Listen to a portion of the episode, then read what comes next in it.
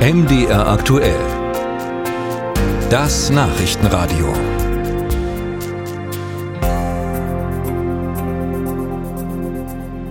Vergangenen Stunden dürften ziemlich turbulent gewesen sein im NATO-Hauptquartier. Man kann sich hektische Telefonate und eilige Sitzungen vorstellen rund um den möglichen NATO-Beitritt Schwedens. Jetzt scheint alles auf dem Weg zu sein. Pünktlich zum Gipfel in Vilnius jedenfalls hat die NATO verkündet, dass die Türkei ihre monatelange Blockade aufgegeben habe und einem schwedischen Beitritt zustimme.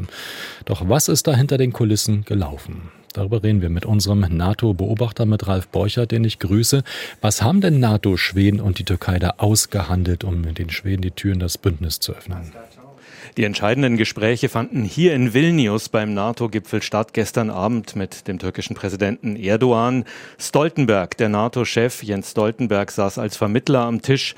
Er hat unter anderem zugesagt, dass die NATO einen Terrorismusbeauftragten ernennt. Dieses Thema ist Erdogan immer wichtig gewesen.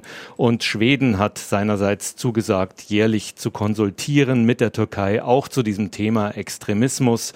Es geht ja da von türkischer Seite vor allem äh, den, um den Vorwurf gegenüber Schweden, dass man nicht genug gegen die PKK, die kurdische PKK vorgehe. Und im Gegenzug hat Erdogan, von dem wir selbst noch nichts gehört haben, offenbar zugesagt, sagt Stoltenberg, dass er nun endgültig die Ratifizierung dem türkischen Parlament zuleitet, also Schweden dann beitreten kann. Und dann war es die Türkei zufrieden. Oder wie muss ich mir das Pokern vorstellen? Zu hören ist ja auch, dass man mit den USA verhandelt hat über eine mögliche Lieferung von F-16 Kampfjets. Netz. War das vielleicht der Türöffner?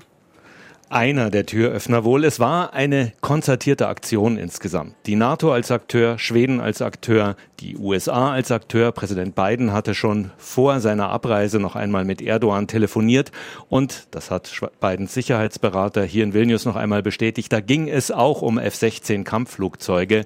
Es wird wohl zu diesem Deal kommen. Die Türkei wird 40 weitere F-16 erhalten, auch wenn der US-Senat da noch zustimmen muss. Das gehört zu diesem Paket ganz sicher dazu. Ja. Zwischenzeitlich war von der Türkei sogar zu hören, es gehe wieder um EU-Beitrittsgespräche. War das so eine weitere Trumpfkarte von Erdogan? Das war ja das, was er überraschend noch draufgesetzt hat, kurz bevor es zu diesen Gesprächen mit ihm hier in Vilnius kam, einfach zu fordern, jetzt müssen erst die EU-Beitrittsgespräche neu aufgenommen werden.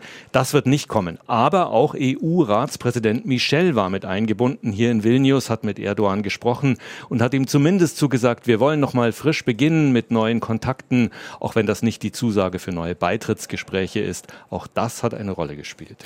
Also die Türkei stimmt zu, aber was ist mit Ungarn als weiterem potenziellen Verhinderer? Welche Rolle spielt das Land jetzt? Wir hören vom ungarischen Außenminister Szijjártó, Ungarn ist jetzt auch bereit zu ratifizieren. Das war schon die letzten Monate die ungarische Position. Wenn die Türkei zusagt, dann folgen wir und so wird es jetzt wohl kommen, so zumindest die Zusage aus Budapest. Was heißt das nun für Schweden? Wann kann das Land NATO-Mitglied werden? Der Timetable, der Fahrplan, der steht nicht fest, denn Parlamente haben ihre eigenen Fristen und wann das Parlament in Ankara, also das türkische und in Budapest das ungarische nun genau zustimmen kann. In Ungarn hat bereits die parlamentarische Sommerpause begonnen. Das weiß im Moment noch niemand sicher. Das kann Wochen, eher Monate dauern. Aber das Wichtige ist, dass dieses Problem politisch nun gelöst worden ist, wann es auch dann genau formal zum Beitritt Schwedens kommen kann.